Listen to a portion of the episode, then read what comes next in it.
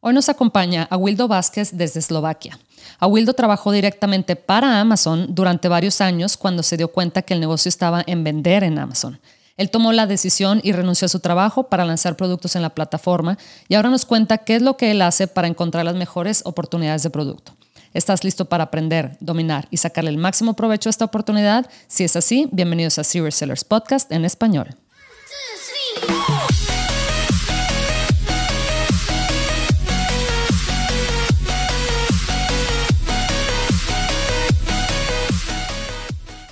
Bienvenidos a todos a este episodio de Serious Sellers Podcast en español. Mi nombre es Adriana Rangel y yo estoy aquí para platicar con ustedes sobre las mejores estrategias de crear y crecer tu negocio en Amazon, Walmart y todo e-commerce en general para vendedores de todos niveles. Comenzamos.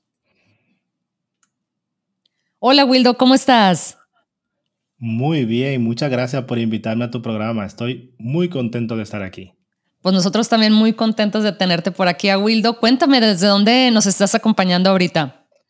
Pues yo estoy ahora mismo en el centro de Europa, eh, específicamente ah. en Eslovaquia, pero yo soy de República Dominicana, entonces hay una... Mm. En mi, mi, mente y mi cuerpo están en una batalla constante. Por un lado, mi cuerpo está en el frío, muy frío, y, por otro lado, mi mente está en el calor de, del Caribe. Así que siempre tengo esa batalla todos los días. Claro, ¿hace cuánto te fuiste de República Dominicana? Buf, ya hacen como 16 años. Ah, bastante. Sí, bastante, sí. Yo soy, yo soy viejo, soy viejo. tengo, tengo yo, contra, contra, contra mis hijas soy viejo, tengo 36 años. Yo Ay, no, estás tres niñas, tres niñas y, y me ven como un viejo ya. Claro, claro. Oye, Wildo, ¿y a qué te fuiste para allá? O sea, eh, ¿te fuiste por, por trabajo o, o más como motivo vine, personal? Vine por estudio, tuve la suerte de que mis abuelos me, me invitaron a España a estudiar y ah. yo vine con, con la gana de, de, comer el mundo, de estudiar mucho y de trabajar. Luego no me dieron papeles de residencia en España, así que estudié, estudié mucho, aprobé todo, pero no me dieron título, así que ah. estuve cuatro o cinco años en España haciendo de todo, trabajé de todo, hasta en, una, en una empresa de esta de, de pista de nieve, donde, mm. donde, esquí, donde esquían. ¿Te puedes imaginar a Wildo de, de, República Dominicana, del, del, calor más calor, pues trabajando en una, en una pista de nieve? Ya me pues, imagino. estaba, estaba, sufriendo, estaba sufriendo. Pero tuve mucha experiencia, la verdad. Ahí hice de todo y, y estoy encantado de, de, de España. Tengo mucha, muchos amigos, muchos muchos colegas y muchas buenas experiencias, mucho vivido. Y además que esto Luego me enamoré, me enamoré de una Eslovaquia, de una ah. eslovaca y, aquí estoy por amor. Con razón, y ahora todo tiene sentido. sí, sí, el amor me ha dejado de esta zona del planeta. Qué, qué padre, Wildon. Oye, Wildo, y cuéntanos un poquito, porque eh, cuando me contaste cómo, bueno, yo creo que eres de los pocos que he escuchado eh, que tienen esa historia de que comenzaron realmente porque estaban trabajando para Amazon, que no mucha gente puede decir eso, y luego por ahí te llamó la atención acá este otro eh, tipo de negocio, etcétera. Entonces, cuéntanos cómo, cómo comenzaste en todo esto. Mira, cuando nació mi primera niña, yo, yo antes era um, jugador de póker, yo jugaba póker ah, online. Okay. Y cuando nació mi primera, mi primera niña, mi mujer y yo dijimos, mira, yo tengo que buscar un trabajo más estable, un trabajo más seguro, lo que entre comillas, llamamos seguro, que ya obviamente en estas situaciones que vivimos ya no es nada seguro. y busqué trabajo. Lo primero que me, me, llegó a mucho a la mente, Amazon, porque aquí hay muchas empresas internacionales. Es pequeña la ciudad, pero ahí tiene muchas empresas porque financieramente son muy atractivas. Esta ciudad es muy atractiva para las empresas grandes. Está ah. IBM, Amazon, ah, está Henkel. Hay muchas empresas grandes y yo fui a probar suerte en Amazon tuve una de esas entrevistas grupales, que no suelen haber muchas, y me cogieron, me quedé, me encantó Amazon, y ahí estuve casi tres años trabajando dentro de Amazon. Luego llegó un jefe, me cambiaron de jefe, y no digo que él era mal jefe, sino que era nuevo, era un jefe ah. muy novato, y él pensaba que hacer micromanagement o, como, como me gusta llamarlo a mí, ser un jefe con el látigo en la mano y eso no iba conmigo.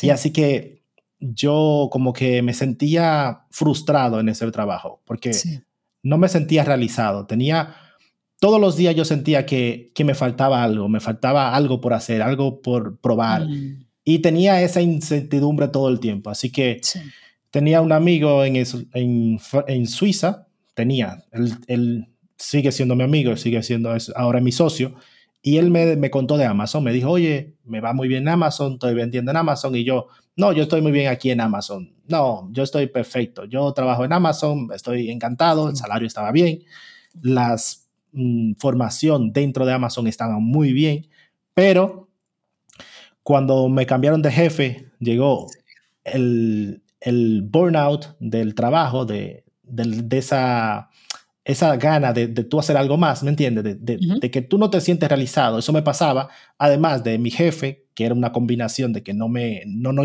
no, no, no estábamos en la misma página.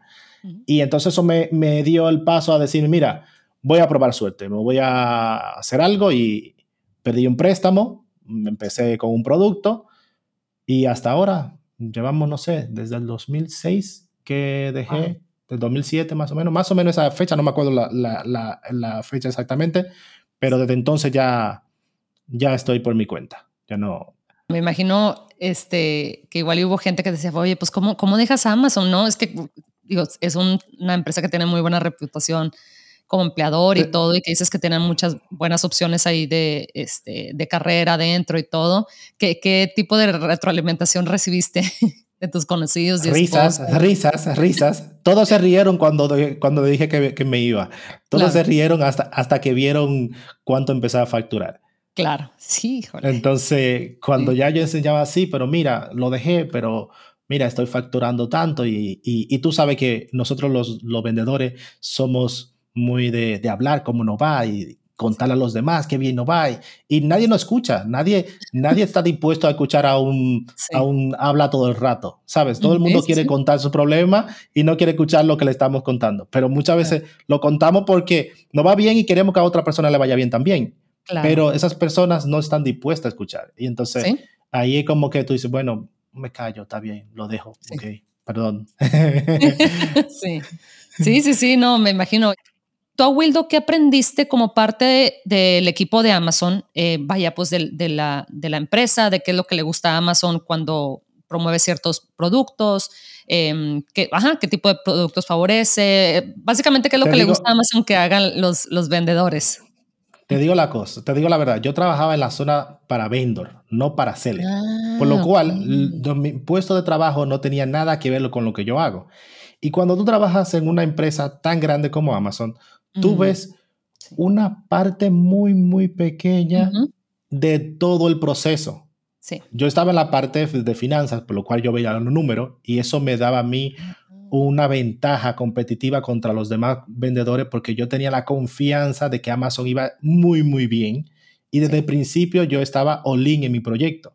Muchas personas tienen el miedo de que no saben cómo va a ir o tienen la incertidumbre de ¿y si no me va bien? ¿Qué, ¿Y si pierdo el dinero? ¿Y si, y si tú sabes, todas esas dudas que, no, que, se nos, que se nos cruzan por la cabeza y que son normales. Pero en mi caso, yo tenía la ventaja de que ya yo estaba dentro de Amazon. Yo lo, lo que aprendí, que la verdad que fue muy, muy, lo aplico ahora, fueron los procesos estandarizados. Amazon es una empresa que tiene todo ya pensado, bueno, casi todo, va pensado de qué tienes que hacer desde que tú llegas al el día cero y te dice, mira, este es tu puesto de trabajo, vas a hacer esto, te encarga de esto, aunque tú sabes que, como lo vemos nosotros de vendedores, también es enteramente que Amazon se mete dentro de un proyecto y luego resuelve los problemas sobre la marcha, porque muchas veces ni ellos mismos saben qué está pasando. Mm, sí. Pero que no, me, que no me denuncien por eso, pero es la verdad. muchas veces tú hablas con un, con un support y te dice, mira, tengo este problema, y ellos se quedan, ah, ¿cómo? ¿Perdona? Eh, no sé lo que estás diciendo, ni mucho menos te saben resolver. Entonces, eso es porque muchas veces los empleados hacen una pequeña parte de todo el proceso y el ah. proceso es muy largo. Entonces yo tenía más, más el deseo de hacer el proceso de principio a fin, de crear un producto, de llevarlo a, las tiendas, de crear una oferta y que la gente me compre en el producto, eso me decía como a mí, como, wow, en serio, yo pude hacer eso desde mi casa. Yo estoy vendiendo en Estados Unidos, nunca he ido a Estados Unidos y vivo aquí en Eslovaquia.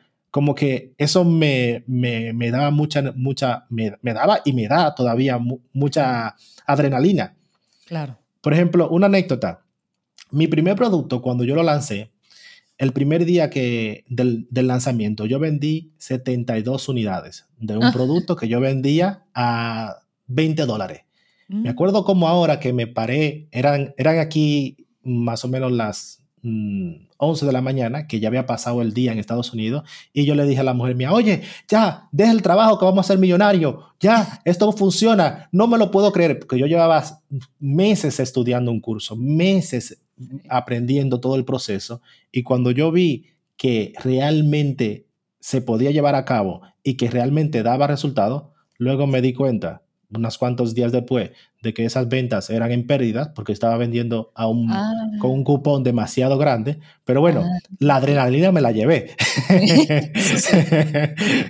y la, todo, tú me entiendes, todo eso yo no lo había vivido en un, en un puesto de trabajo. Entonces, es verdad que hay incertidumbre, es cierto de que hay riesgo, no vamos a ser, a mentir de que esto es por obra del arte y es verdad que hay muchos productos que fracasan, hay muchos muchos vendedores que fracasan, pero hay muchísimos que le van muy, muy bien y eso compensa a lo que le va mal.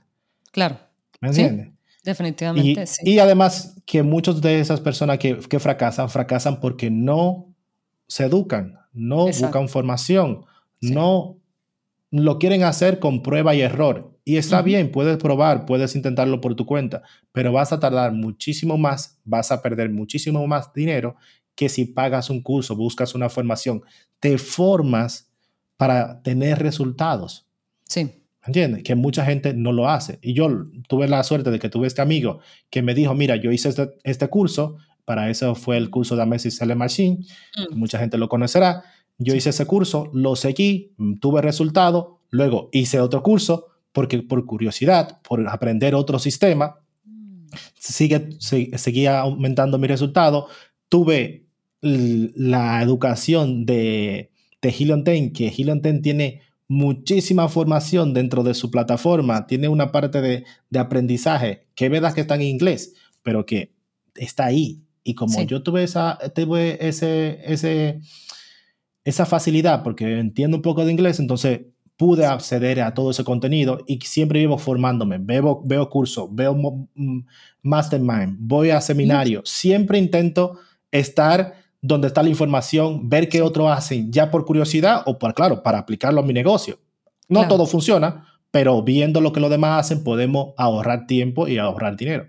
Sí, nunca, nunca terminas de aprender, ¿verdad? Y yo creo que en cualquier industria es importante, como quieras, siempre estar, eh, como dices tú, en, lo, es obviamente estudiando los cursos, pero también platicando con gente, como por ejemplo tú y yo que nos conocimos eh, precisamente por este medio también, que dices, oye, es, es bien interesante porque todos tienen como, somos tantísimos vendedores, muchísimos, Em, todos tienen maneras diferentes de ver, de ver las cosas, ¿verdad? Porque todos vienen de industrias diferentes, backgrounds diferentes, etcétera, ¿verdad?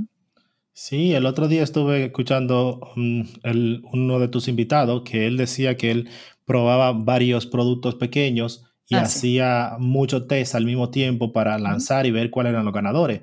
Eso muchas personas no lo hacen, otros hacen otro sistema, pero eso no quiere decir que un sistema sea mal que otro, simplemente que todos probamos lo que, lo que vemos Mm, desde un punto de vista a ver si no funciona y lo que funciona, obviamente replicarlo. Claro. Por cierto, te voy a, ahora que estamos en el aire, quiero aprovechar para invitarte a mi podcast. Porque ah, tienes que venir a mi podcast, que hace, mm, yo hablo solo, yo estoy siempre solo en mi podcast, siempre me, he dicho que, que, una voz femenina siempre estaría, estaría bien de, de, de co-host. Sí, claro que sí, Will, cuando quieras, cuando quieras ahí te acompaño encantada. Em, porque definitivamente, bueno, nos podemos pasar horas platicando, fíjate, em, te iba a preguntar, eh, volviendo a, lo que, a lo de tu amigo, que él fue el que te introdujo a todo este negocio, ¿qué fue, o sea, cuando comparaste entre los dos, por ejemplo, en, con tu trabajo en Amazon con... Eh, con este tipo de negocio, ¿por qué escogiste, aparte de, porque bueno, pues yo sé que en Internet escuchas muchos casos de éxito que ganan mucho dinero, etcétera. Pero, ¿qué fue lo que más te llamó, la atención del modelo de negocio como tal versus eh, el, el empleo que tenías? Libertad. Sí. Una palabra lo dice todo, libertad. El, el poder estar con mis hijas cuando yo quiero y, y sin límite de tiempo no tiene precio. O sea, te voy a decir, estamos ahora a mediados de, de febrero y mis hijas, por bien o por de dicha, de se me enferman o porque cierran las, los colegios por, por, el, por, el, por el virus, han estado solamente una semana en todos, en estas seis meses semana, han estado solamente una semana las tres fuera de casa. O sea, el ah. resto del tiempo han estado todo el tiempo en casa. Y yo puedo trabajar por la noche, puedo poder trabajar el fin de semana, puedo trabajar por la mañana, puedo poder trabajar a la hora que me dé la gana. Esa libertad que yo tengo de hacer la cosa cuando yo quiero y cuando puedo, porque obviamente soy, tengo esa flexibilidad, eso me permite a mí decir, ok, no quiero trabajar para un horario de, de 9 a 5 para otra persona y que si yo llego tarde o si quiero echarme una siesta por, a la media mañana, no lo puedo hacer. Ahora mismo lo puedo hacer. Puedo ir al gimnasio por la mañana o por la tarde. Si quiero echarme una siesta, me la echo. O sea, esa libertad no la, no la tendría nunca en un, trabajando ni para Amazon ni para ninguna empresa. Entonces, por esa razón, obviamente yo digo, me quedo de, eh, de emprendedor y, y, no lo cambio. Sí, sí, sí, sí. Y ya llevas cinco años en esto, ¿verdad? Bueno, dijiste el 2016 ah, más o menos.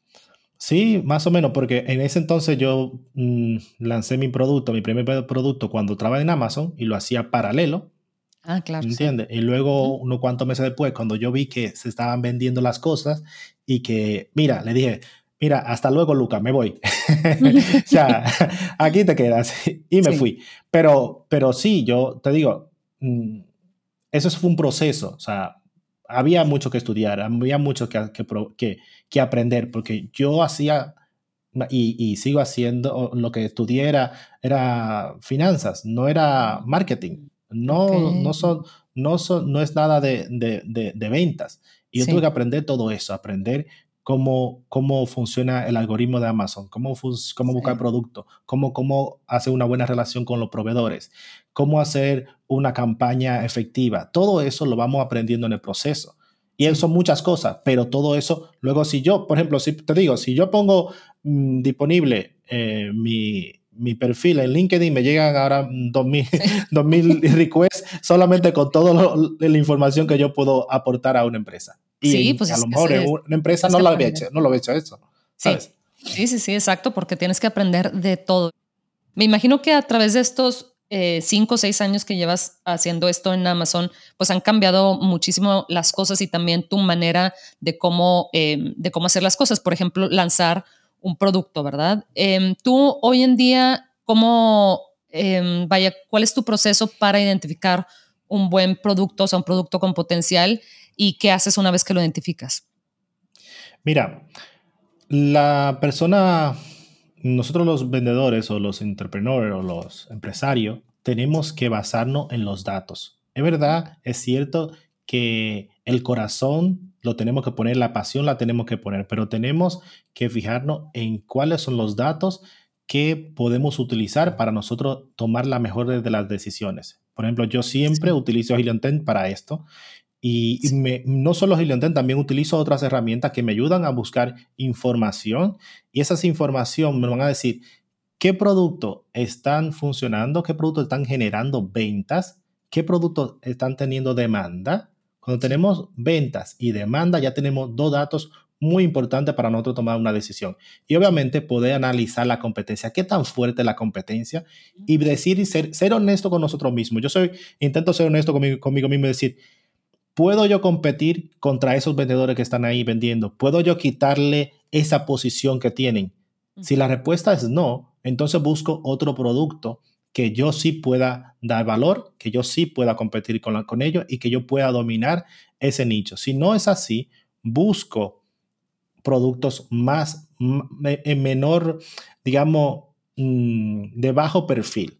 ¿Me entiendes? Esos productos que no todo el mundo lo está vendiendo, lo está viendo, sino que vamos un poquito más para allá. Y por ejemplo, Helium nos permite hacer filtros súper, súper avanzados que podemos ir al fondo de, todo, ir al fondo y encontrar esas perlas allá abajo, ¿me entiendes? Y, empezar a, a, crear una marca. Y obviamente cuando ya encontramos esos productos, lo que yo hago es probarlo, desde que yo lo pruebo con, digamos, 300, 400 unidades, lo pruebo, por ejemplo, en el mercado más grande de Estados Unidos, lo que yo no solo me quedo en ese, en ese mercado, sino que amplío mis horizontes. Lo puedo vender en, en Canadá, puedo venderlo en México, puedo venderlo en Australia, puedo venderlo en Europa, y ahí es donde realmente está el dinero. A lo mejor el termino break-even con el producto en Estados Unidos, pero luego en los otros mercados sí que me sale rentable porque ya está probado, ya está testeado el producto y ya está validado por los clientes. Muchas veces creemos que nosotros somos los que validamos el producto, pero es el cliente que tiene que decirte, sí, quiero comprar ese producto. Y cuando tú encuentras ese producto que el cliente lo quiere y que te lo está comprando, entonces lo que tenemos que hacer es exponenciar eso, intentar generar más ventas. Sí. Sí, sí, sí. Y fíjate, ahorita mencionaste el tema de que utilizas herramientas para buscar aquellas, eh, aquellos nichos eh, pequeños, ¿verdad? Donde exista igual, igual y no tienes que vender muchísimas unidades, ¿verdad? Pero hay muy poquita competencia. ¿Cómo, em, qué proceso, aunque sea así a grosso modo, ¿Qué proceso sigues para encontrar estos nichos que donde igual y mucha gente no le pone atención porque no tienen muchísimas ventas, pero pues tú te puedes posicionar ahí en la eh, número uno, ¿verdad? Sí, mira, hay muchas formas de nosotros encontrar esos nichos. Por ejemplo, podemos buscarlo trending, que está mm, en tendencia últimamente. Y cuando digo tendencia, no me refiero al producto en sí, a lo mejor yo busco que está tendencia en colores, que está en tendencia en el diseño, que cuáles son ese tipo de, tela que se está utilizando y lo, y lo cambio y soy un poquito más en tema de creatividad o intento probar, digamos, si, si por ejemplo hay un producto que, digamos, una mesa se está vendiendo y sabemos que la mesa se está vendiendo mucho, pero dentro de la mesa hay un, una terminación o un diseño nuevo que está alguien lo está haciendo y que vemos que, esa persona está teniendo éxito. Y puede ser en, otra plataforma, no tiene que ser en Amazon, a lo mejor puede ser en Etsy o a lo mejor puede ser en, Walmart. Y nosotros ver que allí se está vendiendo y que no se está vendiendo en Amazon. Ahí hay una oportunidad. Vamos a probar este producto y probarlo en Amazon, a ver si se vende, a ver si es rentable. O por ejemplo, podemos ver en estas plataformas que son de menos, que se habla menos, por ejemplo, eh, ¿cómo, no me acuerdo los nombres de, la plataforma de Estados Unidos. Por ejemplo, eh, el, mismo Alibaba o el, mismo mm. proveedor. Muchas veces mi proveedor me ha dado a mí eh, productos que ellos han dicho, mira, Abuelo, vamos a lanzar un producto nuevo, ese es este producto. ¿Qué te parece? Ahí yo digo, oh, déjame mirar si hay un poquito de datos. Veo que no hay mucho dato, dice, pero vamos a probarlo, porque ya que ellos lo están lanzando, por algo, por algo es. Entonces, ahí yo también utilizo las conexiones que tenemos con los proveedores, utilizo las la, conexiones con, los warehouse, los 3, eh, p Logistic Warehouse. Muchas veces tengo buena relación con ese tipo de gente y me dicen, oye, Wildo, eh, está pasando por aquí mucho este producto. Eh, ¿Me entiendes? Y, vivo con los, yo, por eso te digo que yo voy, por ejemplo, en los trade shows, en, lo, en, la, ese tipo de, de, de, eventos. Sí. También tú vas ahí y hay productos que todavía no están en el mercado y que la gente lo está vendiendo, hay personas que lo está, se está arriesgando y que ya le ha puesto dinero. Y si tú ves que dos o tres personas en el, en, la, en el trade show lo ha comprado y hay una cuanta bolsa, dice, mira, pero eso está, está haciendo trending en este evento, digamos, este producto. Vamos a ver, vamos a comprar unas 100, 200 unidades, vamos a probar este producto. Y si funciona, pues bien, perfecto. Lo que no me gusta hacer es ir donde ya está todo el mundo, donde ya todo el mundo... cometí, ese fue mi, uno de mis errores cuando estaba empezando, que yo después de mi segundo producto, ya mi tercero, yo me sentía aquí King Kong, que yo puedo con todo, y me metí ahí a los vendedores fuertes que, que estaban generando. Yo me voy a buscar mi, mi, producto de mi millón de dólares. Yo quiero un millón de dólares, un producto que me genere un millón de dólares al, año. y me metí con esas intenciones y claro, me dieron una sursa me dieron unas cuantas ahí que salí, ¡buf! Sí, no te quedan ganas ya. No te quedan ganas, tú dices, madre mía, ¿cómo me dieron ahí? claro, tenía muchísima más experiencia, no podía competir con ellos porque mandaban tráfico exterior, tenían influencia trabajando para ello, tenían un montón de estrategia que yo no podía competir. Eh, obviamente yo iba, yo iba a perder a la larga con entre ellos, ¿sabes? Sí, sí, sí. Y ahorita mencionaste el tema del tráfico externo y de Google y todo esto. ¿Tú actualmente te apoyas en, en el tráfico externo em, para, pues, para traer ventas a, tu, a tus listados? Y si es así, eh, ¿cómo le haces para proteger el tema de tu, eh, de tu conversion rate, ¿verdad? El, el, de la conversión, ¿verdad? Porque a veces, pues, Em, traes tráfico, pero bueno, yo creo que ese es como el dilema que, que, los vendedores tenemos, ¿verdad? De que sí quiero traer tráfico, pero no quiero que impacte mi conversion rate si es que no, si es que no compran, si nada más están viendo. ¿Cómo, le haces tú para manejar esa parte? Siempre, mm, desde hace tiempo, se, se han utilizado los landing page o esa, esa, página de aterrizaje, donde tú mandas el cliente a una, una página entre Amazon y tu, y tu oferta o tu tráfico y tú le dices, oye, compra mi producto, obviamente ahí nos quedamos con el, con el, el correo del cliente, y compra, coge esta oferta, compra este producto, a lo mejor yo no, no gano dinero en esa venta, quedo mm. break-even en esa venta, pero yo sé que si yo me quedo con el correo del cliente, luego le voy a hacer más oferta a la larga de la vida de ese cliente útil y es probable que yo genere dos o tres ventas más y ahí yo genere bastante venta. No pienso en el corto, sino pienso en el, en el largo plazo y por eso yo mando tráfico externo. Mm. Cojo una página de aterrizaje, que por cierto, Helianten también tiene portal, que ahí podemos crear páginas de aterrizaje. Tengo muchas ahí creadas. Y mandamos el tráfico ahí. ¿Me entiendes? Le ponemos el, el, el, esa, ese tiempo eh, mítico que, que, la oferta acaba en unas cuantas horas para que el cliente tema motivado en comprarnos. Entonces, le, incentivamos con una oferta más el tiempo límite de que se acaba la oferta rápido y vayan a comprarlo. Entonces la gente van y lo compran.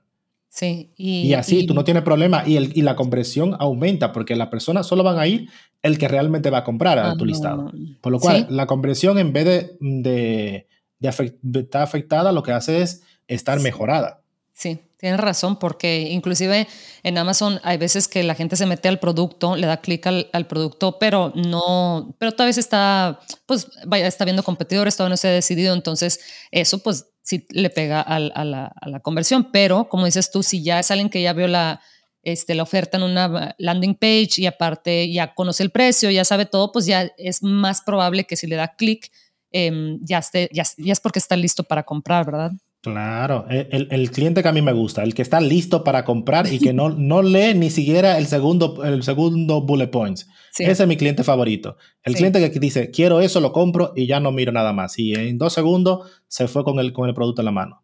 En tu opinión, ¿cuáles son las tres métricas más importantes para, eh, para la toma de decisiones en, eh, en cuanto a las campañas publicitarias?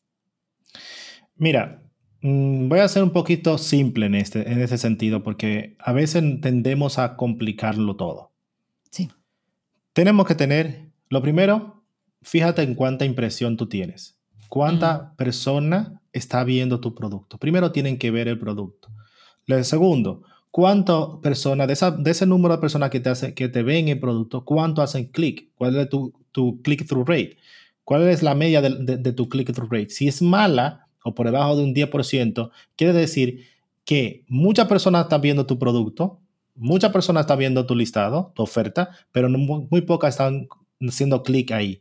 Tienes que optimizar eso, tienes que eliminar la palabra clave que no son relevantes a tu producto para que solo se enseñen a la que sí son relevantes, que la gente haga clic, que tenga un clic alto de la que la gente, que tú estés ganando el clic. Obviamente tú tienes que tener un producto que tiene una primera imagen potente, que tú ganes el clic, que, tú, que ellos quieran ver ese producto, que tú digas qué es lo que está pasando ahí, qué es lo, qué es lo que ese producto tiene y que la gente vaya a le dé clic. Y luego, que ya haya se, han pasado, que luego cuál es mm, lo que tú realmente convierte, cuánta de esa persona que hace clic convierte en venta. Y esas tres métricas, esos tres números son esenciales. Si tú tienes esos tres números controlados, tu, mm, tu publicidad va por buen camino. Si no sabes cómo controlar esos tres puntos, vas a fracasar tarde o temprano. Si nadie te está viendo, es como si tú tienes, tú estás vendiendo café eh, caliente, pero tú lo tienes en tu cocina, pero tú solo quieres vender a, a la gente que pasa por la calle. Si no lo sacas a la calle, la gente no lo va a ver la oferta, no va a ver tu producto. Entonces tendrás que ver que estar donde el cliente está y luego hacer que el cliente vaya y te compre. Está teniendo una oferta, te hacen un, un, cupón, tienes algo que incentive al cliente a comprarte. Estás optimizando tu producto para que el producto genere ventas, genere impresiones. Y obviamente tú tienes que hacer un buen, un buen copywriting, tienes que escribir mm. bastante bien tu listado y tener las palabras claves adecuadas.